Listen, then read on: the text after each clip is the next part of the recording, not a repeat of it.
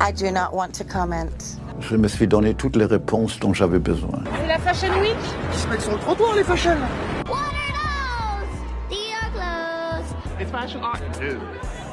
Fashion is hard work, gritty, it's not glamorous. Okay, you know now, les dés sont jetés. It means like, uh, what can happen, you know? That's all.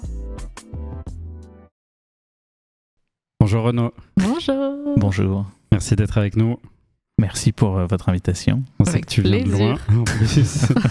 On a découvert ça. Pas si loin. voilà. Euh, bon, on- en off, tu nous as dit que tu étais un, un auditeur du podcast, ce qui fait plaisir. Tout à fait. D'ailleurs, j'en profite pour rappeler que, à ceux qui nous écoutent que le podcast est disponible en vidéo sur YouTube et sur Spotify en vidéo. Donc voilà, si vous voulez voir nos gueules, vous savez euh, où il faut cliquer. Et surtout celle de nos invités parce que les nôtres. euh, Ouais, bon. les nôtres, les pauvres. Euh, bon, Renaud, on va faire comme avec tout le monde. On, on se connaît euh, depuis euh, des années, toi et moi. Temps, ouais. Mais euh, ouais, écoute, euh, c'est l'occasion qu'on te découvre. Parle-nous un petit peu bah, où est-ce que tu as grandi, d'où tu es né, et on va dérouler ça tranquillement comme d'hab. Ok, très bien.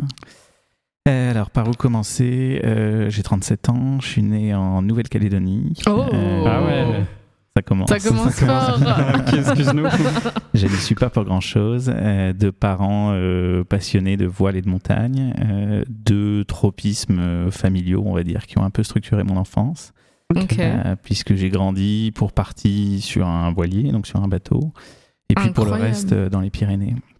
Ah Euh, ouais, ça c'est complètement inédit, c'est la première fois qu'on ben, entend ça. Écoute, euh, voilà. Euh, donc enfance, euh, enfance euh, très heureuse, euh, des premières passions autour de la musique et du cinéma principalement. Euh, on aura l'occasion d'en parler, mais pas tellement la mode. J'ai pas grandi dans cet univers-là. Ok.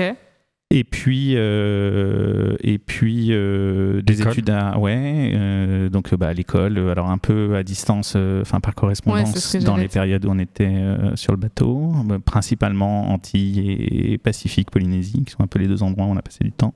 Ok. Et puis euh, terminale à Toulouse euh, et ensuite études à Paris. Étude de quoi du coup Alors études de commerce. euh, Ah oui, là on euh, sort du bateau là pour le coup. on sort un petit peu du bateau, effectivement. Non, euh, parcours académique assez classique. Euh, J'étais l'exemple type de l'élève qui savait pas trop ce qu'il avait vraiment envie de faire à la Mhm. fin de son, enfin au moment de son bac.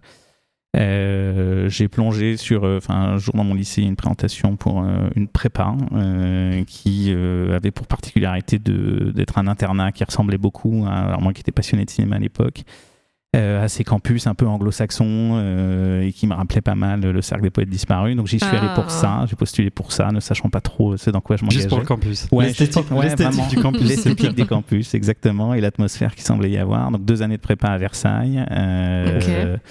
Bah, alors, dans un environnement euh, versaillais un peu bourgeois, mais euh, pour le coup avec un, enfin, un monde complètement à part dans cette prépa et euh, deux années assez formatrices et fondatrices en fait pour moi et qui m'ont amené ensuite à intégrer une école de commerce, donc en l'occurrence l'ESSEC, euh, Ouais. pas très loin là, qui est à Cergy.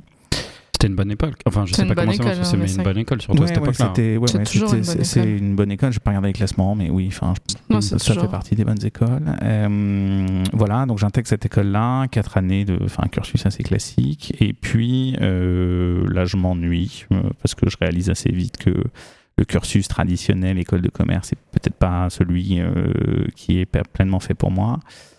Et, Ah, c'est un vrai euh, choc entre une Ouais, culture c'est de un peu, un peu, voyage de un peu le choc et- des cultures, exactement. Ouais.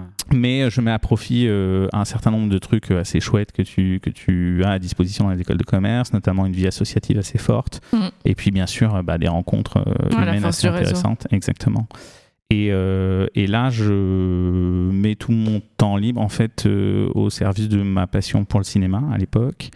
Euh, et donc, je m'organise et investis pas mal de mon temps dans euh, bah, des projets de courts-métrages, de clips. Donc, en fait, je commence à faire de la vidéo. Ok. Euh, et, et je passe pas mal de temps là-dessus, à tel point que à la fin de ce cursus-là, je me pose la question de faire une école de cinéma. Ok.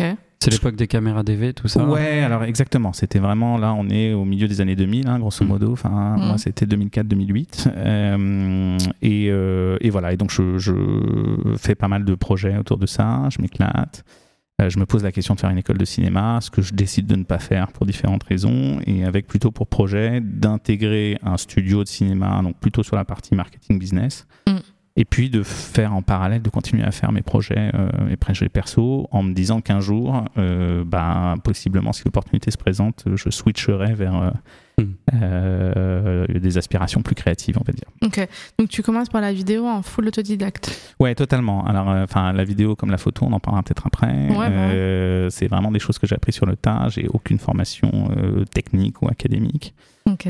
Simplement l'envie, la passion et puis la chance d'avoir rencontré. Enfin, parce que dans les deux cas, je pense que ce qui, ce qui relie les deux, en tout cas le, le cinéma et la photo de mode, et c'est pour ça que je me suis orienté vers la photo de mode ensuite, euh, c'est que c'est un travail collectif en fait, et que euh, et que finalement tu peux, euh, si, enfin, je crois, hein, si si t'as si t'as une vision, des idées, des envies, euh, bah tu peux pleinement t'appuyer sur euh, les talents des uns et des autres en fait pour euh, pour construire une histoire ou construire une image ou construire un film.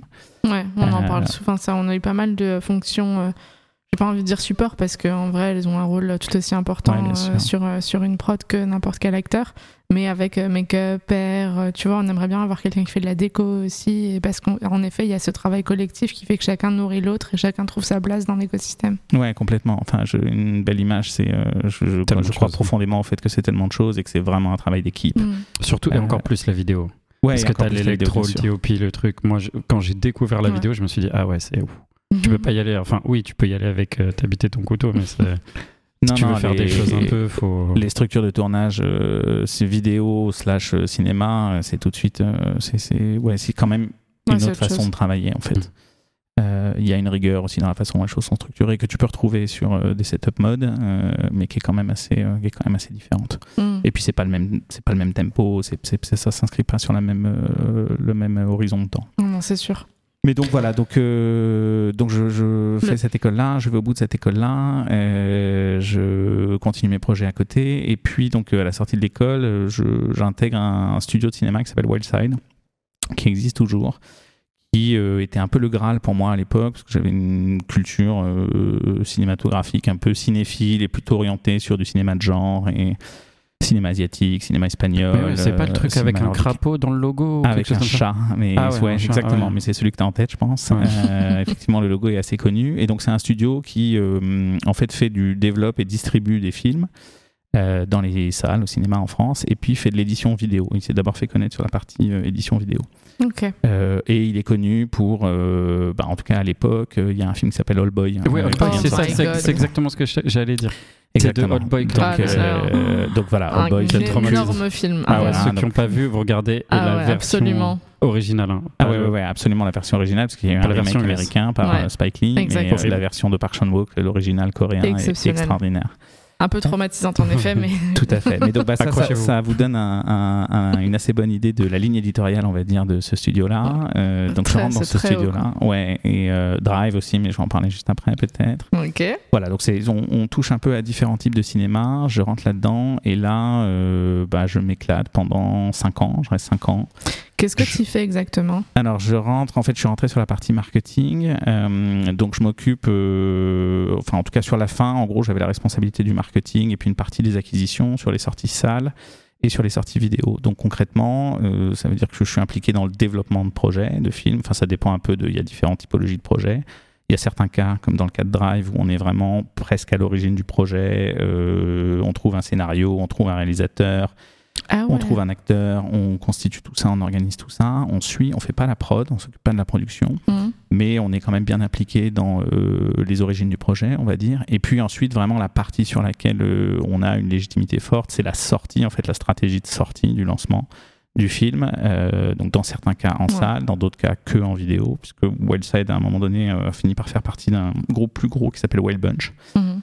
Qui sortait pas mal de films, tous les films de Gaspard Noé par exemple, Mhm. enfin voilà, de films en salle, euh, et nous on s'occupait de la partie vidéo. Euh, et donc concrètement, bah là tu fais euh, les bandes annonces, les visuels, euh, les t'emmènes les films dans les festivals, la partie RP, enfin toute la stratégie de lancement en fait, les campagnes d'affichage, les talents que tu fais venir, etc., etc. Trop bien. Donc euh, ouais, expérience euh, hyper enrichissante euh, dans laquelle euh, je m'implique avec beaucoup de plaisir et d'énergie et puis des belles rencontres humaines, euh, des gens Voilà, t'es dans, je- ton té- t'es dans ton élément, pardon. Ouais, complètement. Je suis complètement dans mon élément. J'ai trouvé ma place. euh, et puis c'est ce genre de, enfin il y a un esprit assez frondeur en fait, euh, très indépendant. Mm. Euh, et il y a ce truc assez magique de parce que je rentre, j'ai 22 ans, donc tu es quand même assez jeune, euh, et où en fait si tu fais tes preuves, euh, j'étais vraiment dans une structure qui te fait évoluer et qui te fait grandir assez vite en fait. Donc assez rapidement, je me trouve, je me retrouve avec euh, bah, des responsabilités de plus en plus importantes sur des projets qui sont de plus en plus cool quoi. Euh, donc voilà, donc je fais ça. Euh, Là-dedans, il y a euh, l'aventure Drive qui a été un moment assez assez clé pour moi en fait. Enfin, je sais pas si vous avez vu le film ou si vous Ah oui, bien sûr. Et puis tout le, tout le momentum qu'il y a eu autour. euh, Exactement, vrai phénomène de film euh, instantanément culte, euh, donc euh, enfin de, de, de, de la lecture des premières versions du scénario à euh, aller chercher Nicolas Winding Refn, le réalisateur, qui était quelqu'un qu'on connaissait bien, avec qui on avait travaillé sur ses précédents films, à euh, la rencontre avec Ryan Gosling, euh, où au début, enfin je pense que ça a été dit, écrit dans la presse, mais les deux s'entendaient pas du tout. Enfin bref, donc il y a eu tout un tas d'histoires assez euh, amusantes, la bande son avec euh, Kavinsky, euh, Cliff Martinez qui euh, lui est sur la partie compo. Euh, et puis après la sortie à Cannes où là le film euh, bah, tu, explose. tu, tu sais en fait tu sens le Mm. buzz le truc explose et puis la sortie en salle où le film devient culte Mm. Euh, voilà et puis en parallèle de ça je continue à faire mes petits projets euh, vidéo films Donc ça consiste en quoi tes, tes projets perso euh, sur le côté du coup? Alors c'est pas mal du court métrage, donc j'ai fait euh, quelques courts métrages, certains autoproduits, et puis au fur et à mesure euh, bah, avec un peu plus de moyens et un peu mieux produits. Et donc là tu te retrouves dans des festivals, euh, donc j'ai fait un certain nombre de festivals euh, avec mes cours à l'époque. Euh, certains se sont retrouvés, tu sais, dans des bonus de DVD. Ça, c'est, enfin, toi, t'as 25 ans, c'est le Graal pour toi. T'es tout content de voir euh, une sorte de trace physique en Bah fait de, ouais. de ton objet. Euh, et puis et puis quelques clips. Notamment, je travaille avec un groupe, qui sont devenus des copains, qui s'appellent les Penelopes. Euh, enfin, ou Pénélope en français, deux Français qui vivent à Londres depuis maintenant une dizaine d'années, qui bossent pas mal sur des projets mode d'ailleurs. Euh, voilà, donc je fais un peu du, du clip avec eux, je fais du clip avec d'autres, enfin, donc c'est ces projets-là. Après, je fais pas non plus des projets toutes les semaines parce qu'à côté, je bosse. Mm. Euh, mais voilà, je fais 3 à 4 projets euh, vidéo par an et, et j'apprends et je rencontre des gens et, et surtout, ça me, ça me confirme dans le souhait de, de poursuivre cette voie-là. Puisqu'au début, l'idée, c'était plutôt d'aller sur, sur la vidéo. Sur du, et faire du, un long potentiellement. euh. Ouais, exactement. Et mon projet, effectivement, était de faire un long, l'est toujours. On verra si un jour je le fais Ah. ou pas. Euh, mais, euh, mais oui. Mais plus jeune, du coup, d'avoir baigné dans cet univers, de côtoyer tous ces grands noms et tout ça, t'as jamais donné envie d'assister ou de, tu vois, de prendre part à un projet comme ça, euh, Alors, ouais, ah, bah, tu vois, hébergé par la société par laquelle tu bossais, pour laquelle tu bossais? Ouais, c'est une très bonne question. Euh, bah, pas, pas, pas vraiment en fait. Et c'est marrant, j'ai jamais vraiment réfléchi. Et d'ailleurs, c'est un peu j'ai eu un peu la même trajectoire en photo où en fait j'ai jamais. euh, alors j'ai assisté au tout début quand j'ai commencé dans la photo. Euh, je me suis plutôt orienté vers le portrait en fait. Euh, et j'ai Mhm. assisté à un portraitiste, donc rien à voir avec la mode. Auprès de qui j'ai appris pas mal de choses, pas tellement sur le plan technique, mais plutôt sur, sur le regard en fait, sur la façon de, de, de, de, de regarder les choses et puis d'improviser parce que le portrait c'est toujours un truc euh, assez particulier où tu as 5 minutes pour faire une belle photo euh, Mm. avec euh, une personnalité qui a tout sauf envie d'être photographiée et donc essayer d'aller faire une photo un peu artistique et qui ait de la valeur et capter quelque chose de, de, de, de- ouais, d'un peu sincère euh, et d'intéressant c'est un exercice euh, particulier Euh, mais donc voilà, donc j'ai un peu assisté ce photographe-là, mais, mais donc pas de, pas de, enfin pas du tout technique en fait. Mm. Parce que c'est relativement simple sur le plan technique. Euh, et après, non, euh, en fait, j'ai pas eu cette case-là. Ce qui aujourd'hui euh, bah, fait, enfin, contrairement à d'autres photographes qui peuvent avoir un background extrêmement technique en fait et qui ont vraiment suivi euh, cette clé à leur soi, qui ont appris la photographie euh, en école et qui ensuite, bah, le parcours assez classique, vous en avez reçu un certain nombre, hein, qui commence à t'assister, euh, voilà, Mm. un, certain nombre, puis un plus gros photographe, etc. Tu apprends toute la grammaire technique Mm. et puis ensuite tu te lances dans tes projets. Bah, Moi, tu sais que bizarrement, on n'a pas eu beaucoup de gens qui ont assisté. Je sais pas si c'est notre pro- Ouais, nos profils qui font qu'on n'est pas très proche de gens qui. euh, Vous aimez bien les Qui gens ont qui, ces font, qui ont fait un pas mentalités-là, de côté. mais, euh, Ouais, c'est vrai, c'est vrai. Mais je crois que personne n'a jamais assisté. En tout cas, de mémoire, comme ça, j'entends personne dire j'ai assisté à un tel ou pas.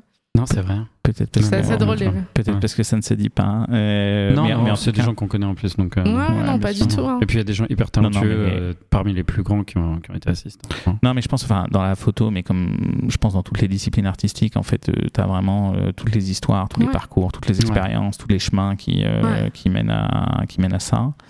Euh, et c'est ça qui rend, je trouve, l'univers assez riche et les rencontres passionnantes, en fait. Non, par Mhm. contre, je connais des photographes qui ont appris la technique avec leur assistant, par contre. Ah oui, bah ça, ça, ça, c'est mon, ça c'est mon cas par exemple. Euh, bah à force, à force de travailler avec des gens euh, Ouais. particulièrement compétents, tu finis Bien quand même sûr. par, euh, par bah, être un peu exposé et apprendre un certain nombre de, de rudiments. Mais pour répondre à ta question, oui, donc pleinement autodidacte. Ok. Euh, voilà, et donc je fais ça, et puis euh, dans ce cadre-là, je m'achète un 5D. À l'époque, donc c'était le lancement du Canon 5D Mark II. Révolution. Euh, exactement, Révolution. Je sais pas, on doit être en 2011 ou un truc comme Ouais. ça. Mhm. Euh, pour faire des, Ils en des ont vendu comme des petits bah, pains. Ça, bien ça évidemment, a- en fait. Et tous les apprentis vidéastes comme moi se sont jetés sur le truc en se disant, oh là là, je pourrais travailler de la profondeur de champ euh, en 24 images secondes avec un truc qui, enfin, tu vois, qui est relativement simple à manipuler. Mhm.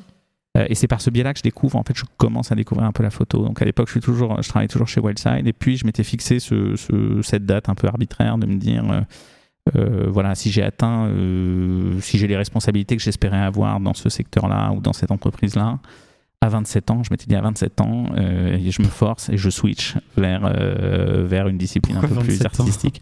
Parce que c'est- c'est c'est complètement idiot. euh, parce que mon autre passion étant la musique. Ouais, c'est l'âge, euh, c'est un peu l'âge fatidique. compagnie, euh. Exactement. Donc Jimi Hendrix, Kurt Cobain, euh, euh, Janis Joplin. Ok, enfin, t'en as un c'est certain EF nombre. Survive Marketing. Exactement, exactement. Non, mais tu sais, tu cherches en fait, tu cherches, c'est- c'est c'est vraiment, c'est vraiment idiot, mais tu, tu cherches juste des points en fait, parce qu'en vérité, j'étais très bien là où j'étais. Ouais. euh, et j'aurais pu rester, je pense, des années et puis continuer et Mm. puis poursuivre une carrière plutôt dans ce secteur-là. Et à un moment donné, bah, ça n'est, enfin, il faut se, il faut se forcer un peu à, à bifurquer. Et euh, donc moi, c'était, enfin, tu te donnes un repère, quel Ouais. qu'il soit. Moi, je m'étais donné celui-là. Euh, donc il vaut ce qu'il vaut, mais en tout cas, Non, il- non, mais ça se respecte. Il Surtout si tu t'es tenu, quoi. Et- mais en tout cas, quoi. voilà, il- j'ai réussi à m'y tenir euh, et c'est sans doute une des meilleures décisions de ma vie, même si encore une fois, je me suis vraiment euh, éclaté dans cette, dans cette première phase professionnelle. Mhm. Donc voilà, donc euh, on doit être en 2013, je crois. Euh, je quitte cette société, euh, j'ai mon petit 5D, l'envie de faire des films, des vidéos et puis un long métrage à terme, et puis bah, la photo qui commence.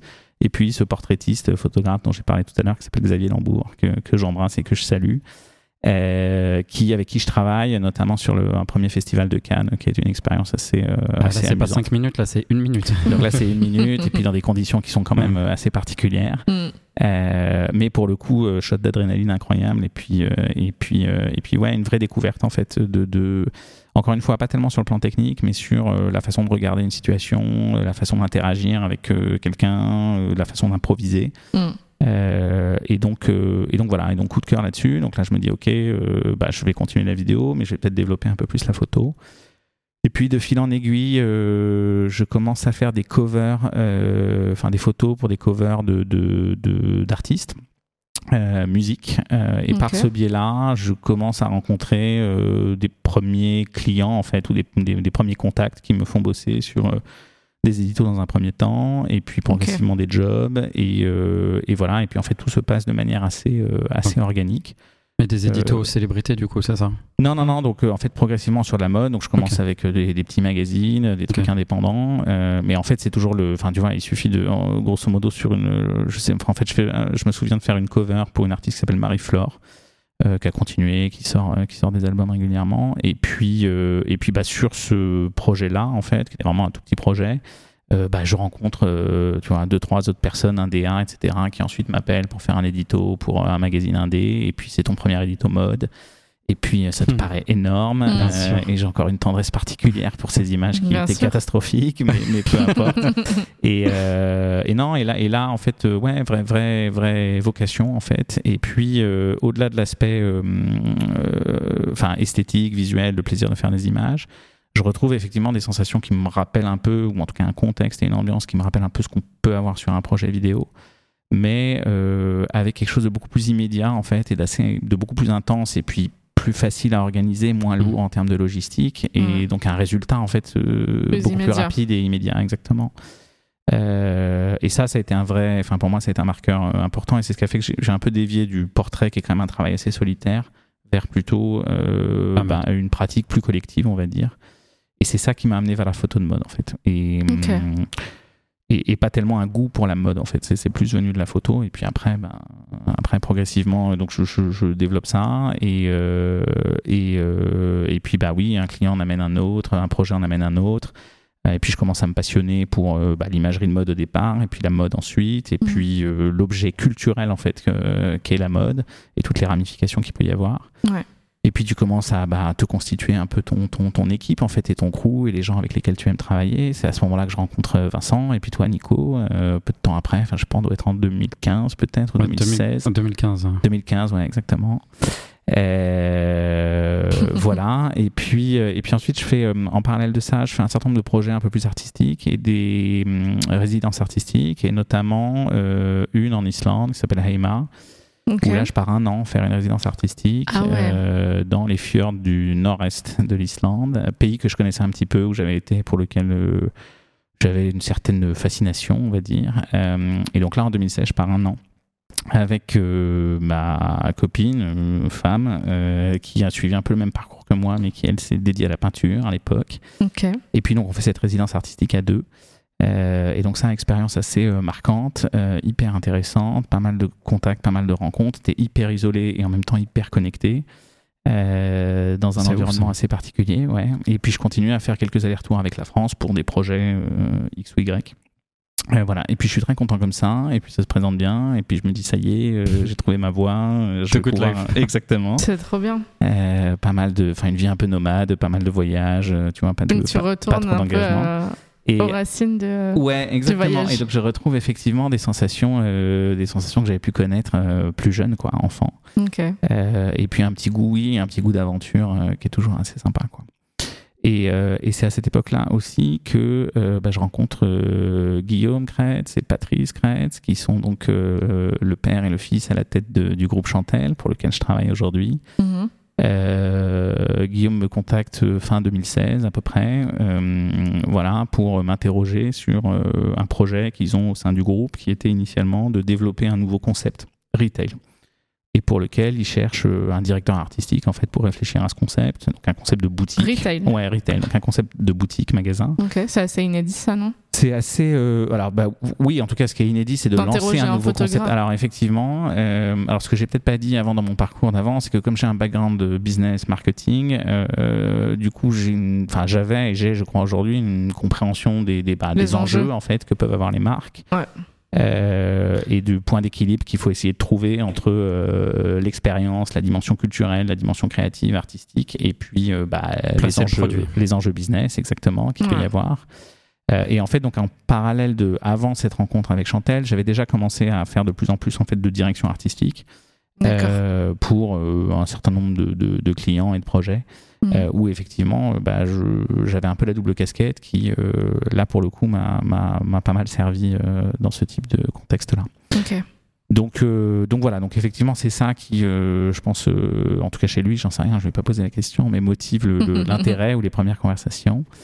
Euh, et puis. euh, Donc là, c'est le fils ou le père qui est bientôt? Donc là, c'est le fils, et puis, Ok. et puis très vite derrière, je rencontre, le, je rencontre le père. Et puis au début, je suis un peu piqué, je connais absolument pas l'univers de la lingerie. Donc le groupe Chantel est un acteur, un des acteurs leaders euh, Bien sûr. de la lingerie. C'est une époque, enfin, on a peut-être oublié, mais euh, la lingerie a beaucoup évolué ces dernières années. énormément. Euh, à l'époque, ça reste un secteur assez stéréotypé. Euh, Il y a un certain nombre de mouvements qu'on observe aux États-Unis, euh, mais sur la France et l'Europe de manière générale, ouais, c'est quand même un secteur qui, qui reste ancré sur des codes. euh, euh, ouais, euh, assez, assez conservateurs, on va dire, euh, avec lesquels je suis pas forcément en phase, et, euh, et, et je commence à m'intéresser au sujet, en fait, donc à découvrir cet univers de la lingerie. Euh, Je veux bien que tu explicites un petit peu euh, de- de- le, le de- propos quand tu dis conservateur, quand tu parles des mouvements aux États-Unis et tout, à quoi tu fais Ouais, référence. bah, à cette époque-là, on est juste avant la première vague MeToo. Euh, Il y a, euh, en fait, je pense, dans les codes euh, qui sont euh, véhiculés et portés autour de la lingerie. Donc, encore une fois, c'est léger, enfin, c'est différent aux US, même si à l'époque, il y a encore Victoria's Secret. Ouais, c'est ce que j'allais te demander. C'est avant ou après euh, l'espèce de déclin un peu de. Non, c'était c'était avant. Enfin, c'était à l'époque. Victoria's Secret était vraiment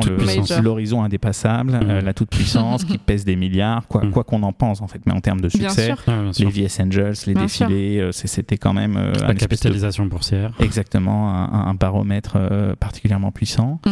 Euh, même si on commençait à sentir effectivement euh, bah, des alternatives et des contre-propositions et euh, un certain nombre de mouvements ou de communautés qui commençaient à s'exprimer sur le fait qu'elles se retrouvaient moins Ouais. Euh, dans ces propositions et particulièrement bien sûr chez les jeunes générations en fait. Mhm. Donc ça, ça commençait à émerger aux États-Unis, mais c'était pas encore très présent euh, en France et en Europe. Mhm. Et effectivement, tous les codes euh, qui pouvaient être portés autour de la lingerie, que ce soit dans l'expérience, dans le, le design des produits, et particulièrement dans la représentation des femmes et des corps, ou des féminités plutôt, et des corps, Mhm. Euh, oui, on était vraiment sur un regard très masculin, femme-objet, euh, très tourné vers la Hétéronormé, hein. séduction, hyper, très hété- sexy, hyper euh. hétéronormé, exactement. Ouais. Et ça, c'est le, premier truc qui m'a frappé et, et bon, qui était diamétralement opposé avec les, les- les convictions que, que j'avais envie de porter. Et j'y ai vu un- l'opportunité en fait de d'essayer de faire bouger un peu les lignes, euh, qui plus est au sein de cette entreprise, qui euh, pour laquelle j'ai eu un vrai coup de cœur en termes de valeur, en termes d'historique. Enfin, c'est un groupe qui a 140 ans d'histoire. Mhm. Tu peux nous en parler un peu, ouais. Ouais, bien sûr. Euh, donc le groupe Chantel, c'est, bah, je l'ai dit, donc 140 ans d'histoire. La marque Chantel, elle, alors c'est passé par différentes phases, mais la marque Chantel a été créée en 1949, si je dis pas de bêtises. Donc ça en fait quand même un des acteurs les plus anciens Mhm. euh, dans l'univers de la lingerie et de la mode en fait euh, au sens large. Euh, euh, entreprise qui est restée dans la même famille, la famille Scratch, Ok. de génération en génération. Je crois Mhm. qu'on en est à la septième génération, si je dis pas de bêtises. C'est. Ouais, une transition Donc, qui est difficile à opérer, ça, par euh. Ah ouais, ouais, cette exactement. génération, c'est beaucoup. hein. Euh, et puis euh, et puis qui euh, donc à l'époque a un certain nombre de enfin s'est développé à l'international donc aujourd'hui Chantel a un ancrage international très fort en fait le, le- on a plusieurs marques mais le premier marché pour la marque Chantel c'est les États-Unis pas la France. Ok, intéressant. Euh, développement C'est dû à quoi? Est-ce que c'est dû à un range de taille? Est-ce que c'est dû à l'héritage français qui fonctionne bien à l'étranger? Ou c'est quoi? C'est dû à un certain nombre de- de- d'éléments et de composantes. Euh, je pense que c'est dû au travail qui a été fait sur place aux États-Unis par la filiale américaine qui a été, euh, qui a été montée à l'époque. Euh, par, les enfin, par la façon d'appréhender ce marché, par euh, effectivement, on développe des collections qui sont spécifiques pour le marché américain, Ouais. qui sont pas les mêmes qu'en Europe. Euh, parce qu'en fait, alors c'est un autre point assez intéressant dans la lingerie, c'est un produit extrêmement culturel euh, et très générationnel aussi. Donc euh, en fait, d'un marché à un autre et d'une génération à une autre, il n'y a pas du tout la même appréhension du produit en fait. Les mêmes usages, les mêmes portées, les mêmes attentes et les mêmes sensibilités.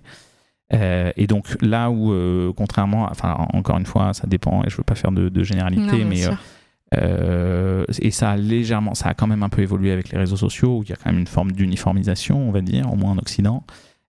Mais c'est un produit qui me semble beaucoup plus culturel que ce que tu peux voir dans la mode, en fait. Même si dans la mode, après, tu as le marché asiatique, qui va pas être la même chose que, enfin, on va développer des choses spécifiques pour être pertinent, mais à la limite, c'est plus en termes de code image que de code Ouais. produit. Mhm. Là où dans la lingerie, c'est d'abord et avant tout un sujet produit en fait. Et aux États-Unis, par exemple, pour répondre à ta question, euh, les produits qui marchent très bien chez nous et de manière générale, c'est des produits très fonctionnels, très, qui ont très tôt été tournés vers le confort. Euh, assez peu de assez peu de oui assez simple en fait assez minimaliste il peut y avoir un peu de décoration mais tu es beaucoup dans une approche très fit très fonction Mm. euh, qui te rapproche un peu du sport en fait mais, mais de cette culture américaine euh, de la performance du bien-être du confort euh, et ça, c'est quelque chose de très ancré. Alors, ça a un peu bougé. L'autre extrême, c'est Victoria's Secret. Euh, tu as un peu une sorte de, de- de- de, pont entre les deux qui est joué par Rihanna avec euh, Savage Fenty. Euh, et puis maintenant, tu as l'autre grande success story dans l'univers un peu underwear qui est Skims, euh, dont, on Ouais. parle, dont on parle beaucoup.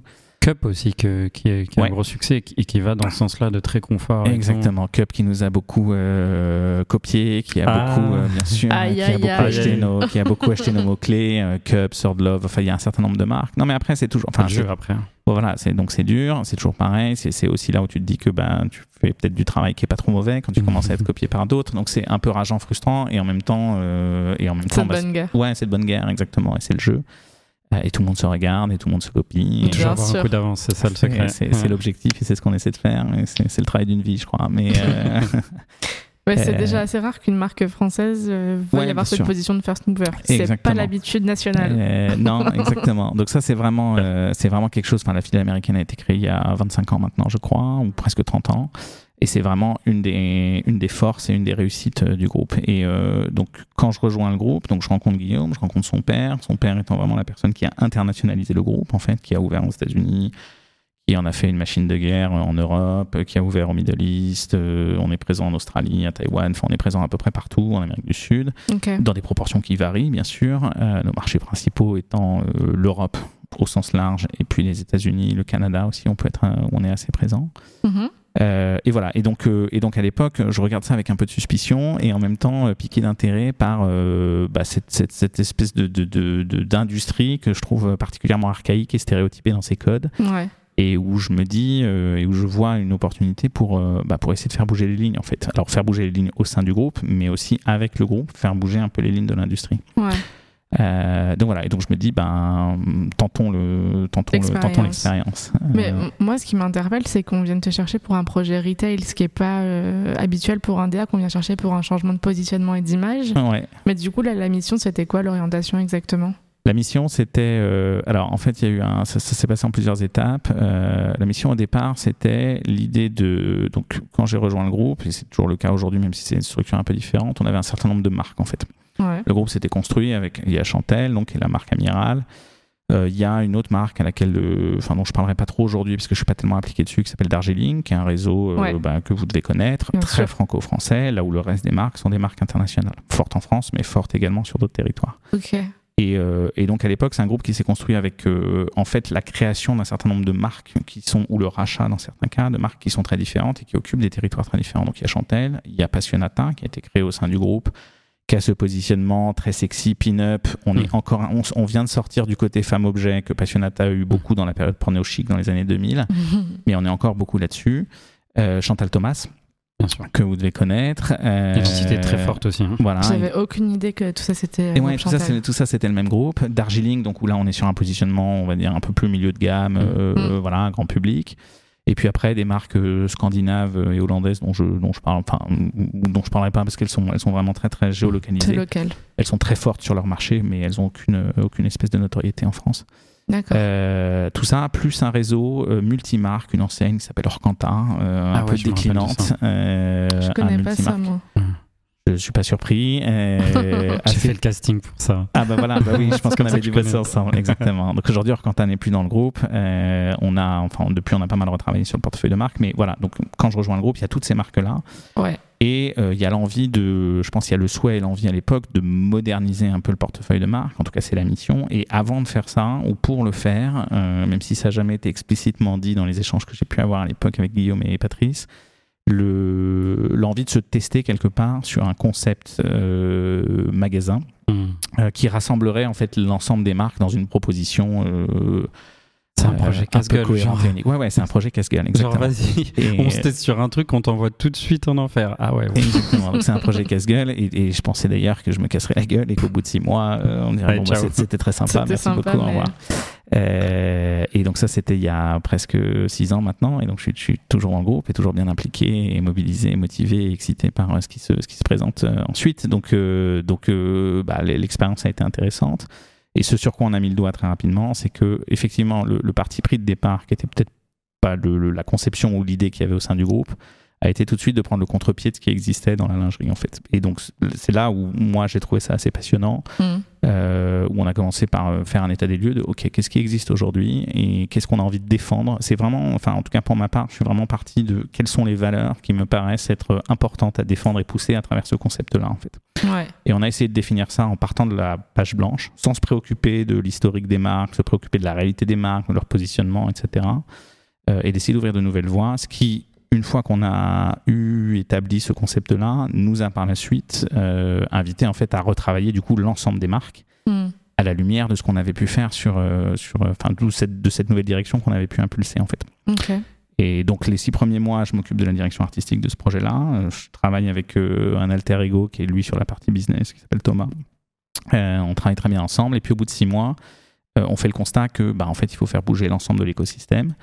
Et là, Mhm. du coup, je prends la direction image en fait euh, des marques du groupe. Euh, donc sur la partie, euh, voilà, plutôt direction artistique, image, communication, stratégie de marque, branding. Ouais, en fait, ça dépasse largement l'image. Ouais, ouais, complètement, complètement. Même si à l'époque, à cette époque-là, j'interviens absolument pas sur les collections en fait.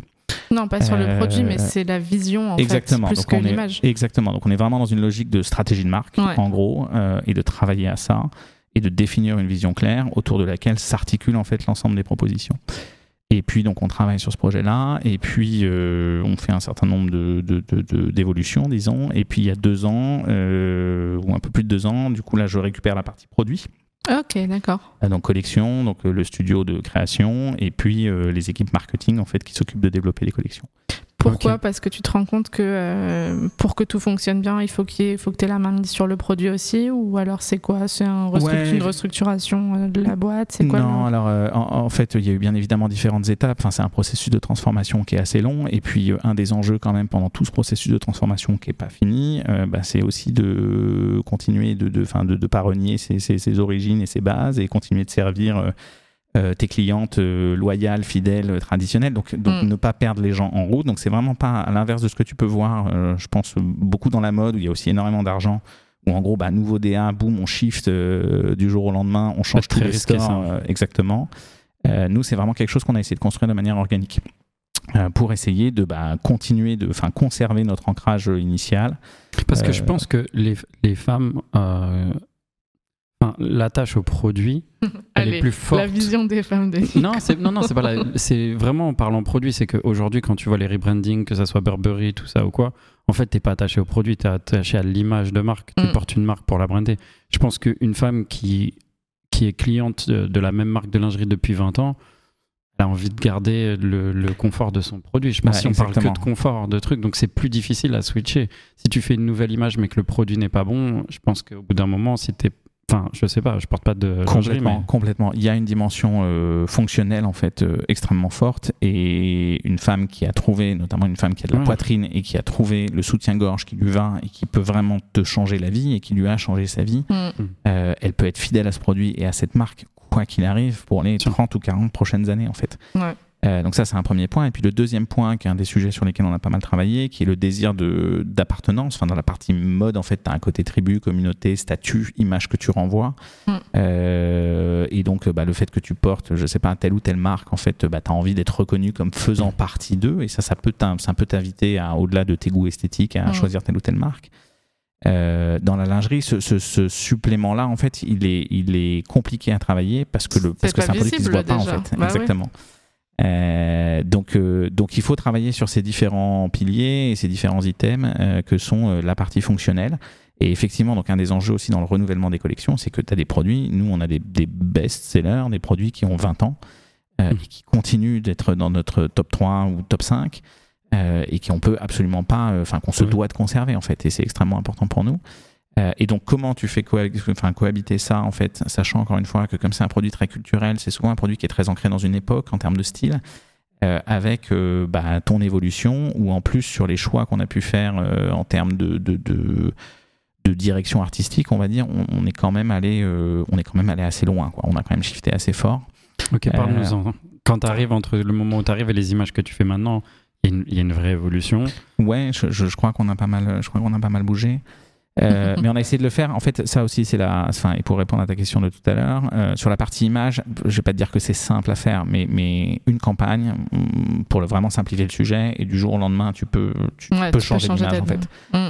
Sur la partie produit et notamment dans la lingerie, sur ce type de produit-là, pour les raisons que je viens d'évoquer, en fait, c'est quelque chose qui prend beaucoup plus de temps. Et mm, donc, enfin, au début, quand en tout cas j'ai récupéré la, la, la partie euh, image, les stratégies de marque, on a shifté très vite assez fort sur, sur bah, les codes images. Pour le coup, on s'est retrouvé sans surprise pendant quelques saisons avec un décalage entre euh, bah, ce qu'on pouvait euh, vendre, enfin promouvoir comme image, et puis euh, la réalité des collections. En fait. Mm. Et donc d'où le fait qu'il y a deux ans, on est passé par différentes réorganisations liées à ces- tout ce processus de transformation. et où effectivement, il y a trois ans, on a travaillé, j'ai présenté une vision un peu globale en fait, qui bah, partait de la stratégie de marque, prenait tout l'écosystème de marque, et puis bah, forcément, pour qu'elle soit cohérente et qu'elle se déploie sur, euh, sur, le- sur l'ensemble des points de contact, euh, sujet holistique en fait, donc il prend la partie euh, image, mais aussi bien sûr la partie, euh, la partie produit. Euh, voilà, et c'est sans doute ça qui a motivé euh, bah, l'évolution. Et aujourd'hui, depuis deux ans, euh, on travaille vraiment sur une proposition cohérente sur l'ensemble des marques Et Mais on toi, a, crois, aucun background de produit. des Enfin, collections, aucun background produit, Ok. mais aucun background photo non plus. Donc tu vois, c'est, Mm. mais par contre, comme dans la photo et comme ce que je disais tout à l'heure, euh, bah, c'est un travail collectif et des gens qui, pour le coup, euh, enfin, je travaille avec des gens qui ont euh, du talent, de l'expertise, euh, de l'ancienneté, de l'historique. Euh, et c'est ça qui est assez. euh, En fait, c'est ça qui est assez génial. Quand toi-même, tu n'as pas euh, la compétence technique à l'origine, parce qu'après, tu peux l'acquérir progressivement, bien sûr. Euh, le pouvoir s'appuyer en fait et, et co-construire euh, avec les différentes parties prenantes, l'ensemble des équipes, l'ensemble des talents qui sont mobilisés, Mm. euh, c'est quand même quelque chose d'assez. euh, Enfin, moi, j'y trouve beaucoup de satisfaction en fait. Ouais, ouais. Puis ton scope, il s'étend après quand même 4 ans de boîte, donc tu as eu le temps de te familiariser avec aussi bien les marques que le produit. Et Bien tout, sûr, donc c'est pas... bien sûr, bien sûr. Non, mais donc c'est pas comme si je partais de zéro. Voilà. Euh, c'est sûr que quand j'ai rejoint le groupe, j'aurais absolument été incapable euh, de de- d'avoir un quelconque avis sur la partie produit. Enfin, tu peux avoir un avis esthétique personnel, euh, mais pour aller un peu plus loin que ça, c'est compliqué et c'est un produit qui nécessite un peu plus. Euh, Et puis voilà. en même temps, hein, tu le dis pas, mais tu t'occupes de l'image, mais tu shootes aussi en tant que photographe les campagnes. Et je shoot euh, les campagnes, ouais, et le contenu, effectivement. Euh, bah, qui est- Au enfin, cas où t'a- t'avais un petit peu de temps libre. Ouais, ouais. Alors, enfin, non, mais plusieurs raisons à ça. Euh, D'une part, euh, bah, ça permet vraiment d'aller, enfin, là, Au en bout tout de cas, ta vision. ouais, exactement, d'aller au bout de la vision. Euh, D'autre part, ça nous permet de, enfin, en fait, ce on, a, on a travaillé avec un certain nombre de photographes au départ. euh, et on s'est aperçu d'un, d'un- d'un- d'un- on a fait un constat qui en fait est que tu, tu peux prendre vraiment les, les photographes les plus. C'est un produit qui est particulièrement compliqué à, à photographier et à shooter. Et c'était compliqué de, de- de- d'illustrer en image la vision qu'on pouvait avoir entre le focus produit que tu veux garder et en même temps euh, bah, toute la dimension créative que tu veux, que tu veux accorder. Et tu as beaucoup de photographes avec des styles pourtant très différents et beaucoup de talents qui se cassent un peu les dents sur le sujet et où tu peux très vite atterrir sur un résultat qui est bien, il est toujours professionnel et bien, euh, mais qui n'est pas forcément exactement ce que tu veux en fait. Donc là, ça, ça permettait de, bah, de pousser le truc un peu plus loin, de vraiment aller chercher euh, ce qu'on ce qu'on souhaitait ou ce que je pouvais avoir envie d'essayer de, de- de- d'incarner et d'exprimer. Mhm. Euh, et puis tu développes une sorte d'expertise et de savoir-faire sur, euh, sur bah, comment représenter la lingerie de manière pertinente, créative, artistique, mode éventuellement si c'est l'objectif. Euh, voilà, donc c'est ce sur quoi on a, on a travaillé. Et puis après, tu construis aussi une espèce de. Enfin, au bout d'un moment, ça fait partie du processus en fait. Euh, tu construis une espèce de, de, de- de famille autour de ça. On a aussi internalisé toutes les compétences. Donc aujourd'hui, en fait, on fait Mm. tout en interne. On travaille avec, euh, on travaille à part euh, sur la partie casting. Mhm. Euh, mais on a notre, tu vois, les creative producers sont en interne, euh, tous les concepts sont pensés en interne. Euh, on a absolument tout internalisé, le studio graphique. on travaille avec aucune agence en fait. Enfin très peu, sur- sauf sur des sujets vraiment très particuliers. Mais en tout cas sur toute la partie DA et production des photos, tout est fait en interne. Euh, à l'exception effectivement dans certains cas, et c'est pas toujours le cas de la partie casting, euh, on a travaillé sur un certain nombre de projets ensemble avec Nico. Mhm. Euh, et puis bien évidemment les talents que tu vas chercher, euh, styliste, set designer, Ouais. Mhm. coiffe Mac. euh, Ok. Et du coup, est-ce que ce rebranding, enfin, si ça a été payant? Je veux dire, euh, businessment parlant Ouais, ça a été. Alors, euh, oui, ça a été payant. Euh, on est dans une période qui est euh, intéressante et particulière parce que, enfin, le marché en même temps a énormément bougé. Puis accessoirement, on s'est pris trois années de Covid quand même, donc, euh, enfin, ça, ça rebat un peu les cartes. Ouais. Euh, par ailleurs, on est dans un processus de transformation important qui, euh, alors, euh, en fait, enfin, sans vouloir être trop technique et trop rasant, mais euh, une des spécificités du groupe, c'est qu'on est présent sur, en général aujourd'hui dans les marques, de manière générale, en tout cas dans la lingerie, tu as, souvent des gens qui sont spécialisés sur un réseau. Donc, tu as les retailers, voilà, ils ont leur, c'est c'est des marques enseignes en fait. Ont leur site web et ils ont leur boutique en propre. Etam, Mm. par exemple. Euh, et puis ensuite, tu as les marques traditionnelles euh, qui, elles, ne vendent que par des revendeurs, donc euh, les grands magasins, et puis souvent ce qu'on appelle les détaillants, qui est un truc bien spécifique à la lingerie, qui sont toutes les petites boutiques en fait que tu peux voir à Mm. Paris, mais aussi en province, où en fait elles vendent plusieurs marques en général. Et là, tu as des marques qui sont vraiment spécialisées là-dessus. Et puis ensuite, tu as les pure players, tu vois, qui sont sur le web. Et nous, on est présent sur les trois canaux et on est, je crois, à peu près la seule marque euh, aujourd'hui ou le seul groupe à, vraiment euh, présenter nos marques en fait sur l'ensemble de ces canaux-là. Et ça, pour être capable de faire ça avec le rebranding qu'on a mis en place, en fait, ça a nécessité de retravailler euh, l'ensemble des touchpoints, en fait, les canaux séparément, le web, en plus de, la direction artistique, en fait. Que les marges sont différentes sur les trois canaux aussi. Parce que comment, pardon Les marges sont totalement différentes sur les Alors trois oui, canaux. les marges sont différentes. Bah, bien évidemment, quand tu as des revendeurs, en fait, tu n'as pas, les mêmes, euh, t'as pas les mêmes marges que quand tu es en direct. Euh, J'en sais rien. euh, la, structure, enfin, le- le- la stratégie promotionnelle n'est pas Non, la sûr. même. La stratégie d'animation n'est pas la même. Euh, à l'époque, on était peu présent sur le web, sur nos sites en propre. On a beaucoup développé le web. Et Mhm. pourquoi je te raconte tout ça? Parce qu'en fait, euh, oui, c'est payant. Euh, mais que en vérité c'est difficile, enfin c'est assez difficile pour nous de mesurer pleinement, euh, si tu veux, le gain qu'on a été chercher parce que la, la, structure en fait de notre business a tellement changé en Mhm. parallèle de ces évolutions là Ouais. euh, que tu as du mal à avoir un point de référence en fait. Euh, grosso modo, à te dire, ah bah, 2017, euh, j'étais Mhm. exactement là-dessus, ah, 2023, Mhm. je suis exactement là-dessus, j'ai fait euh, plus 15%, plus 20%, euh, voilà. Mais Parce qu'il y a plein de grosses marques, dès qu'elles ont de la puissance, elles essayent de sortir du wholesale. Tu ouais, vois, tu vois que même Nike aujourd'hui, qui est peut-être la marque numéro un dans le monde, enfin, chiffre d'affaires, je pense. Ouais. Bah, ils essayent de sortir même des footlockers, des, euh, des courriers, des trucs comme ça pour se mettre que sur le retail, le retail, le retail, quoi. Bah, donc nous, c'est un des choix qu'on a fait avec euh, le lancement de ce concept retail. En fait, on voulait être plus fort sur le retail, donc on s'est développé avec ces boutiques-là. On s'est pas mal développé, enfin, on s'est même énormément développé sur le web, sur nos sites en propre. On était Mhm. assez peu présents, on passait beaucoup par des revendeurs. On avait des sites, mais tu vois, qui vivotaient, quoi. Euh, là, on a vraiment une part de business qui est significative en fait sur le digital et avec une croissance exponentielle. Et après, sur la partie, enfin pour répondre à ton point, sur la partie wholesale, euh, oui, effectivement, c'est quelque chose. Alors, il y a des avis un peu contradictoires sur le sujet. On a beaucoup dit, il faut sortir des grands magasins, il faut sortir des revendeurs, il faut lancer euh, ces boutiques en propre. Et en même temps, là, il y a eu un certain nombre de, de, de, enfin, de, de constats et de tendances qui ont été faites récemment où finalement, quand même, les grands magasins sont repartis. On les pensait morts au moment du Covid. En fait, Mm. ils sont repartis. En fait, ils ont bougé. Et en fait, il y a quand même un truc qui peut être intéressant en certains cas où c'est de l'achat ferme.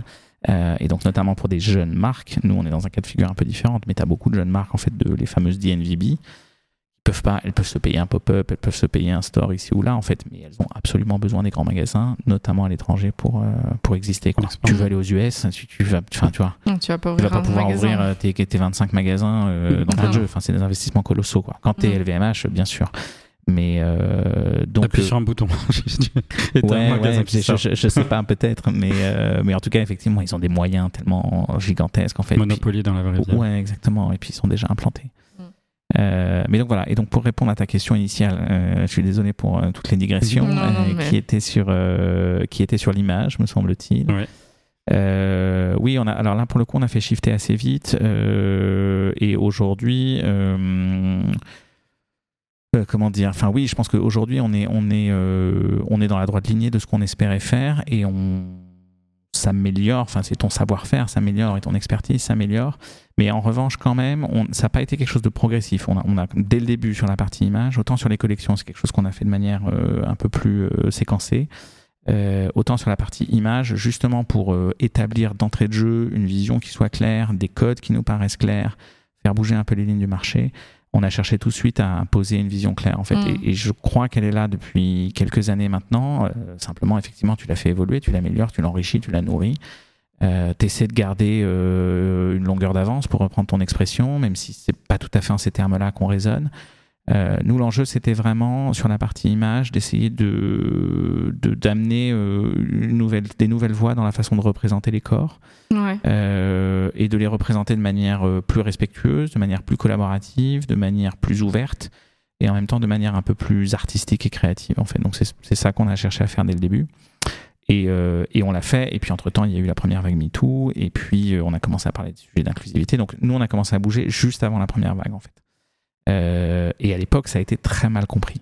Ça a été très mal compris par nos clientes, ça a été très mal compris par, euh, par euh, les consommatrices, en fait, y compris par tu vois, des générations, enfin, possiblement dans mon entourage, en fait, des, des, des, des, des- oui, des consos à qui tu penses que, en fait, euh, Ça va parler. Quoi. ça va parler tout de suite. En fait, non, parce qu'il y a eu un tel, euh, une telle euh, acculturation en fait à des codes depuis des années qui sont quand même très particuliers, qui font que le jour où tu fais shifter ça et que tu es le premier à le faire, euh, bah, ça génère un peu de, un peu de, un peu d'incompréhension et de, et de questions quoi. À quel Mais- niveau, du coup, tu penses à quoi euh Parce que, euh, bah justement, je par par exemple, la question du beau, en fait, c'est quoi un beau corps et c'est quoi, et c'est quoi une, c'est quoi une belle image, en fait? Est-ce que le but d'une image, c'est de faire rêver ou est-ce que le but d'une image, c'est de représenter la réalité, en fait? Ouais. Et notamment, même sur les sujets d'inclusivité ou de diversité, euh, quand tu reprends, quand tu représentes, enfin, ou quand tu essaies d'adresser les questions d'inclusivité, par exemple, euh, bah, tu peux avoir euh, des femmes que tu penserais être euh, immédiatement sensibles en fait à ce type de proposition, Mm. Euh, qui peuvent en fait te dire que c'est pas ce qu'elles ont envie de voir en fait, et qu'elles Ouais, n'ont pas que envie de se voir comme ça. Ouais, c'est déconstruire Euh, des années, des années de ouais. martelage. Exactement, exactement. Et, euh, et au début, voilà, on l'a fait sans prévenir. euh, on était un peu les premiers. Hello Ouais, exactement. C'est nous. Euh, mais entre temps, le marché, et je m'en réjouis en fait, entre temps il y a eu MeToo, entre temps les choses ont bougé, il reste encore du chemin, hein, mais, mais Mm. il y a eu quand même une certaine évolution. Et puis toutes les marques se sont saisies du sujet, à tel point qu'au bout d'un moment c'est devenu un concept marketing. Mm. Euh, Ouais. et, que, et que là, on, enfin, on voit en fait qu'il y a, des, il y a, des, il y a des, des virages un peu qui sont faits, un coup à droite, un coup à gauche. Euh, On est très inclusif une année, puis au bout d'un moment, ah bah non, en fait. Bah, enfin, c'est bon, on a- l'a fait, on a la carte. Ouais, exactement. Mais enfin, je pense que vous l'avez vu, vous l'avez lu. On en a beaucoup parlé sur les dernières Fashion Week aussi. C'est la Ah fin de oui, l'inclusivité, euh, notamment la. Fashion Week de New York. On a dit ok, bon, bah, on va basculer sur des tailles 34. euh, c'est bon. Mm. Ouais, C'était Paris la pire, je crois. Ouais, peut-être, peut-être. Euh, non, mais donc c'est des cycles, euh, et puis après c'est des, des, ouais, des couches qui s'additionnent. euh, et ce qu'on essaie de faire aujourd'hui avec nos différentes marques, c'est, euh, bah, c'est, pas tellement de, de- d'essayer d'adresser l'inclusivité, c'est plus d'adresser une forme de richesse, de diversité, de complexité. En fait, le point de départ, c'était de dire, euh, c'est des sujets qui sont importants, on a une forme de responsabilité et on a envie d'avoir une contribution dans les codes qu'on pousse, euh, parce qu'on fait partie de ça, et parce que bah, quand tu es une marque aujourd'hui qui a un peu de rayonnement, en fait, tu as une influence sur, euh, sur euh, la société et la façon dont elle évolue et la façon dont tu te positionnes en fait sur les combats de l'époque. Euh, donc euh, sans, sans le faire, euh, enfin on- l'idée n'était pas d'être activiste en fait. euh, et puis par ailleurs, enfin il y a aussi un autre sujet qui est que je suis un homme blanc, cisgenre, euh, hétéro. Euh, Donc je suis aussi conscient de mes propres biais en fait. Euh, Et donc ça, ça a été un vrai sujet. Et c'est un sujet aussi aujourd'hui dans la façon de, enfin en tout cas pour moi, c'est très important. Et ça a été un, un vrai axe de réflexion sur comment euh, étant ce que je suis, euh, je peux créer un environnement dans lequel euh, bah, ce qu'on va produire en fait est pertinent. Et c'est pas juste mon regard à moi euh, de ce qui je pense peut être la diversité ou la façon dont on la représente. Et, et voilà. Et ce qui a aussi je pense enfin ce qui a pas mal influé sur la façon dont on organise nos shoots en fait Euh, au- aujourd'hui quand on enfin la, plupart des filles avec lesquelles on a ou des personnalités des féminités Mhm. puisqu'on a travaillé vraiment avec euh, tout type de personnalité. Euh, on est- on n'a jamais été dans une logique de euh, voilà, je prends une mannequin, c'est une mannequin. et elle va porter un vêtement en fait. On a toujours essayé d'aller chercher des profils un peu différents, qui avaient une histoire personnelle en fait, au-delà d'être un physique, il y avait aussi Mhm. un parcours, une histoire et une voix qu'elle pouvait avoir envie de faire entendre. On, les- on les, enfin, on a beaucoup euh, cherché à, à faire en sorte que, que euh, les personnalités, encore une fois, avec lesquelles on travaille, puissent s'exprimer en fait et faire de nos marques une plateforme d'expression. Mhm. Et l'idée, c'était presque, là je retrouve, le- enfin je rejoins le côté portraitiste de tout à l'heure, euh, pour moi, de presque être plus dans une approche de, de, de, de portraitiste, en fait, de voilà, en fait, là c'est toi qui est ce qui est important, c'est que toi tu te sens à l'aise, c'est que toi tu puisses passer le message que tu souhaites faire passer. Nous, Mm. on crée le contexte, en fait. Et moi, j'essaie de créer le contexte. Ok. Euh, voilà, donc c'est ça qu'on cherche à faire. Ouais. Tu parlais tout à l'heure de, du confinement et du fait que ça a été un moment clé pour euh, le business. Tu peux nous en parler un petit peu plus? J'ai ma petite idée de ce dont il en ressort, mais euh, ouais, bien je te laisse. sûr. Euh, bah, le confinement, ça a été, euh, enfin, je pense que comme pour tout le monde, en fait, ça a été la sidération d'abord. Euh, Mm. Pour nous, l'enjeu a été, alors en fait, une des particularités du groupe, c'est que euh, une grosse partie de nos collections sont produites, fabriquées dans nos usines. On a notre appareil industriel. Ok. Euh, et donc en fait, bah, du jour au lendemain, euh, tes usines, enfin tout est à l'arrêt, bien sûr. Euh, et puis tes usines aussi sont, euh, sont à l'arrêt. Alors un des, un, des, un des points qui a été intéressant, c'est que bah, du coup on avait des usines et on avait des stocks matières dans les usines. Mhm. Donc on a été tout de suite, on a commencé à produire des masques en fait, et on s'est mobilisé pour euh, Ah, pour euh, pour bah, produire des masques, pour travailler sur les sujets d'homologation, parce qu'au début il fallait aussi travailler sur ces aspects-là. Un Mhm. masque textile, quand est-ce qu'on considère que il est de tel niveau ou de tel niveau, qu'il est vraiment protecteur ou pas. Donc on a été pas mal mobilisé sur ces sujets. Et on a pu euh, bah, réouvrir et faire fonctionner nos usines en fait pour produire des Mhm. masques avec euh, les matières qu'on avait en stock à la base pour faire euh, des soutiens-gorge Mhm. et de la lingerie. Euh, donc ça, on a été pas mal mobilisé là-dessus. Et quel était le sens de ta question? Après sur les sur les usages en fait? Ouais, sur, plus bah, euh, bah, sur l'enjeu culturel après la Euh, libération. Donc, J'imagine euh, Bah, a- grossièrement que vous vendez moins de soutifs euh, qu'avant. Ouais, alors en fait, euh, oui et non. Effectivement, Moins euh, d'ensemble, euh, full. euh, Ouais, ouais. Alors, je, je- je pensais un peu comme toi. Puis tu sais, les médias s'en sont saisis. Puis il y a toujours un effet loop. En fait, tu prends telle ou telle Ouais. tendance, et puis tu as l'impression que, en fait, ça reste quand même euh, un microcosme. Alors, effectivement, euh, l'effet confinement, ça a été ce qu'on a beaucoup lu et entendu. C'est plus de confort, moins de le no euh, movement. euh, voilà. Alors, ça s'est vu un petit peu. Ça s'est vu pendant le confinement, mais on a aussi vu que la séduction avait très bien résisté. Euh, et on a aussi assisté, mais je pense comme on l'a vu dans la mode, à bah, l'envie aux sorties, dans- notamment au sortir de la période Covid, en fait, de plus d'extravagance. euh, et donc, on a beaucoup parlé à ce moment-là du retour de la séduction, en fait, et des nouvelles séductions. Et sujet sur lequel d'ailleurs nous on a souhaité se positionner avec on a lancé une marque qui s'appelle Chantelix Ouais. qui est une proposition Très, très assez, assez luxe, très mode et, Très haut de qui, gamme. et qui voilà très haut de gamme. Nico était à la soirée de lancement. Ouais. Euh, Très, très sympa. Ouais, c'était c'est donc on a lancé il y a six mois, donc c'est vraiment tout récent, mais qui effectivement euh, avait un pour parti pris d'essayer d'adresser la question de la séduction de manière euh, contemporaine et j'espère à peu près pertinente aujourd'hui en fait. Et on a vu un vrai retour très fort de la séduction, enfin comme dans les chiffres, ça se ça se constate en fait, ça s'observe. Donc je pense que en fait ce qu'on ce qu'on voit, je trouve de, de manière générale aujourd'hui, peut-être plus que par le passé, avant tu avais vraiment des phénomènes de tu passes de l'un à l'autre en fait. Donc c'est un coup euh, la version hyper stéréotypée, femme objet, euh, euh, Mm. produits carcans, euh, tu vois, dans lesquels voilà. Et puis, oups, on fait table rase de ça, et maintenant tout est axé sur le confort. Mhm.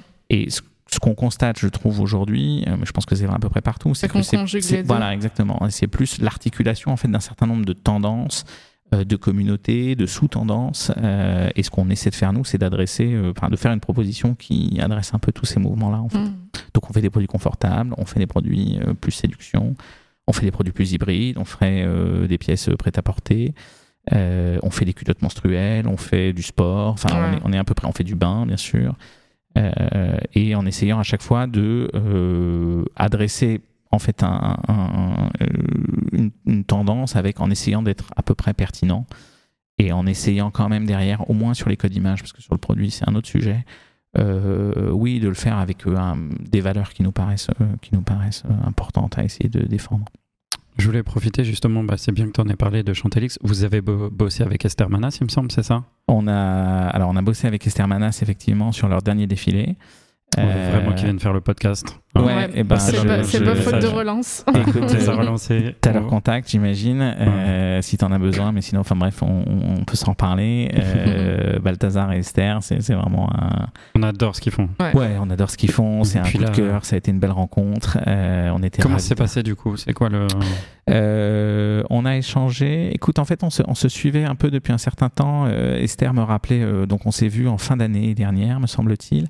Euh, et lors de notre premier rendez-vous, Esther me rappelait qu'elle nous avait envoyé un message à l'époque, euh, au moment où elle lançait sa marque, ou juste avant, donc je crois que c'était en 2019, euh, sur le compte Instagram de Chantel, euh, parce qu'elle était euh, bah, fan de la nouvelle direction de marque et qu'elle rêvait de faire quelque chose avec nous. Et puis à l'époque, euh, bah, on n'avait pas pu donner suite, et puis juste derrière, il y a le Covid, etc.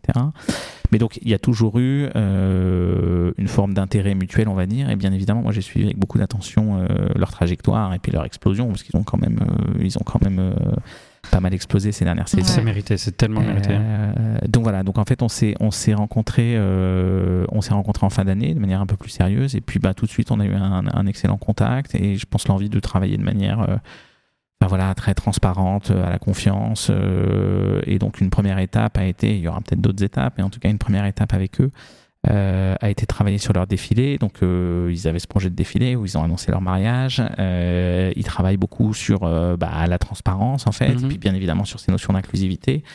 Euh, donc, tout de suite, il y avait une forme de, de- de logique et d'évidence euh, à unir un peu nos territoires et à les accompagner, nous, sur la partie lingerie. Donc c'est encore un truc de valeur là. C'est vraiment un truc de valeur, ouais, je pense. Euh, et je crois, enfin, faudrait leur poser la question, mais euh, je nous retrouve pleinement dans les propositions euh, qu'ils souhaitent défendre. Et je crois qu'ils se retrouvent à peu près dans les nôtres. Et dans les deux cas, je pense que ce qui est important et ce qu'on a senti mutuellement, c'est une forme de sincérité, en fait. Euh, et du coup, ça s'est fait de manière extrêmement facile, organique, rapide. Enfin, tu vois, on s'est vu euh, juste avant, en fin d'année, et puis le défilé avait lieu euh, quelques mois après. Ouais, Et c'était vraiment chouette, et, euh, et le show était canon, et on était ravis de, c'est trop cool. de pouvoir accompagner les jeunes marques. On avait fait Victoria Thomas euh, sur le défilé d'avant. Donc il y avait aussi cette envie, il y a cette envie avec Chantel et, et notamment avec Chantel X, euh, d'essayer d'accompagner aussi, euh, bah, d'aller chercher la jeune création. euh, et de travailler en fait avec ces jeunes talents. On a aussi une usine euh, à Épernay, euh, donc dans, dans- enfin à l'est, nord-est de la France, euh, dans laquelle en fait on met à disposition notre savoir-faire et nos outils pour des jeunes marques en fait. Donc on accompagne des jeunes marques sur la production euh, des, qui ont des toutes petites séries Genre une Euh, forme d'incubateur un peu? un peu une forme d'incubateur. Euh, donc en gros, on fait de la sous-traitance, si tu veux, quelque part, pour des jeunes marques qui cherchent à faire du made in France, qui dans certains cas peuvent être intéressés par euh, nos stocks de matière. Donc on est dans une logique de d'optimisation ou d'upcycling euh, de nos de nos projets. Euh, et on les accompagne sur euh, bah, la partie industrielle en fait. Tu as plein de jeunes marques qui aujourd'hui ont du mal euh, à développer et à fabriquer les produits en France. Surtout des jeunes. c'est compliqué. Ouais, voilà, et surtout sur des jeunes marques qui ont des toutes petites quantités en fait et qui cherchent des logiques de run où tu fais des séries très courtes. Euh, et donc nous, on a pas mal développé ça. Et donc il y a vraiment cette idée de bah, d'essayer d'aller, oui, de se, de se frotter en fait un peu à toute cette communauté de jeunes talents qui font bouger les lignes, qui sont passionnants, qui ont beaucoup à nous apprendre, qui sont hyper motivés. Euh, et d'essayer de, bah, de les accompagner et puis, et puis d'apprendre à leur côté en fait. Donc c'est un peu dans cet esprit-là qu'on a travaillé avec Esther et Balthazar. Ok. Je ne sais pas si tu as encore des choses à dire, si tu veux dérouler euh, d'autres euh, d'autres projets, Euh, d'autres euh, ambitions euh, Non, non, futures. Non, Mais euh, si c'est pas le cas, j'aimerais juste te poser une question avant qu'on qu'on finisse. Tu as l'air, euh, je pense surtout avec le recul des choses, d'avoir l'air euh, d'avoir eu un parcours, bon, déjà qui est un très impressionnant, donc bravo. Mais euh, deux, qui a l'air d'être avoir- d'avoir été, pardon, je suis fatiguée, euh, assez évident. Est-ce que tu considères, enfin, si, on prend deux secondes pour y réfléchir, est-ce que tu considères qu'il a été sans embûche ou est-ce que euh, y a eu quand même des petites difficultés, des choses qui ont été, tu vois, un peu barrières pour toi parce que tu es passé très facilement d'école au premier job, job passion trop bien, euh, ensuite à euh, la deuxième passion que tu as pu explorer facilement, passer de la mode à la musique, ce qui n'est pas une transition toujours très facile pour les photographes. Et ensuite ce super job où euh, tu t'éclates et c'est trop bien, on te donne toutes les responsabilités du monde, c'est génial. Comment, euh, avec le recul, tu te dis que les choses se sont goupillées, tu vois? Euh, bonne question. Euh, non, j'ai- pas eu de, de grosses galères quoi, ou de grosses difficultés. J'ai eu de la chance. Euh, et après, j'ai- je, je- enfin, en tout cas, ce que j'ai toujours fait confiance à l'intuition que je pouvais avoir. Et j'ai eu la chance que ces intuitions se, se vérifient ou se confirment. Et avec après, euh, bah, encore une fois, le, le hasard des rencontres et qui font que, euh, Mm. que euh, voilà, dans mon cas, ça, ça- ça s'est passé sans trop d'embûches. Après, bien évidemment que bah, passer d'une situation à une autre, euh, bah, tu fais des choix, tu prends des risques, euh, mais j'appelle pas ça des difficultés en fait. Je suis pas très risque averse. Enfin, j'ai- pas peur Ouais. de prendre des risques. C'est plutôt un moteur pour moi. Ouais, mais ça, tu vois, c'est Euh, important peut-être de le. Ouais, bien sûr, bien sûr. Et, et c'est vraiment euh, de, de manière générale, et c'est peut-être lié à, à mon enfance justement et à ce petit Ouais. parfum d'aventure euh, que, que mes parents euh, m'ont communiqué, euh, où j'ai toujours eu ce, enfin, l'envie de faire un pas de côté en fait. Euh, Donc ça veut pas dire être à la marge, mais ça veut simplement dire euh, faire un pas de côté. Je suis d'un naturel assez curieux. J'ai toujours su que j'avais envie de raconter des histoires d'essayer de porter euh, des convictions qui me semblaient pouvoir avoir du sens, pas que pour moi en fait, Ouais. c'est pour d'autres. Et après, j'ai eu la chance d'avoir des opportunités et, et, euh, Et de les saisir. et de les saisir, ouais, exactement, et de les saisir. Et ça, c'est peut-être, euh, enfin, j'en sais rien. En tout cas, le, le- le- petit truc, il est peut-être là, et peut-être que certains n'osent pas. C'est pas évident en fait dans ton dans ton quotidien de savoir quand est-ce que de s'écouter, de savoir quand est-ce que c'est le moment, Ouais. ou de prendre le risque d'eux. Euh, voilà, moi j'ai fait confiance à ces choix-là et, euh, et, et aujourd'hui je- j'en suis plutôt content. Bien sûr. L'avenir nous le dira. Est-ce que, est-ce que ça perdurera ou pas Euh, Il n'y a pas euh, un 37 parce que là, tu as dit que tu avais 37. C'est Ouais. pas 27, 27, 37. Non, c'est c'est un, c'est un- c'est un bon point. Non, mais c'est marrant parce que je, je me suis longtemps questionné sur, euh, effectivement, tous les 3, 4, 5 ans, en fait, de- j'ai changé l'univers, j'ai changé un peu de, de, de, de, de façon de. Enfin, de, de mode de vie en fait. Mm. Parce ne que me dis suis- pas que le long métrage, il est oublié. Non, pas du tout, Voilà. pas du tout, pas du tout. Euh, mais c'est vrai que, en fait, ce, qu'un- enfin, ce que, ce que j'y avais pas réfléchi là, mais j'y pense puisque vous m'en parlez. euh, en ce moment, en tout cas, je suis dans une dynamique un peu plus d'ancrage, euh, qui est un truc que je trouve, en fait, qui, enfin, qui m'avait pas tellement parlé jusqu'à présent, mais que je trouve assez fondamental et important sur le fait de pouvoir inscrire les choses dans le temps long. Pas, Mm. pas tellement à titre personnel, mais plus à titre professionnel. Et ce qui me passionne dans l'aventure là aujourd'hui, Chantel. Euh, qui est la mienne, euh, c'est effectivement la possibilité de vraiment euh, inscrire des choses dans le temps long, en fait. Et, et je trouve que c'est vraiment ce qui donne du sens. Euh, Là où pendant des années, enfin comme beaucoup en fait, et je reste bien évidemment fasciné par la nouveauté, l'énergie, le changement, voilà. Mais essayer de conjuguer ça avec une forme de, de, de, de, de poursuite en fait sur le temps long et d'essayer d'installer, surtout quand, quand tu essaies de mettre du sens dans ce que tu fais, Mm. euh, je trouve que particulièrement dans l'époque actuelle, dans, face aux enjeux qui, euh, qui sont les nôtres, euh, pour chacun d'entre nous, euh, il y a quelque chose d'assez intéressant. Donc aujourd'hui, je suis un peu plus dans cette logique-là.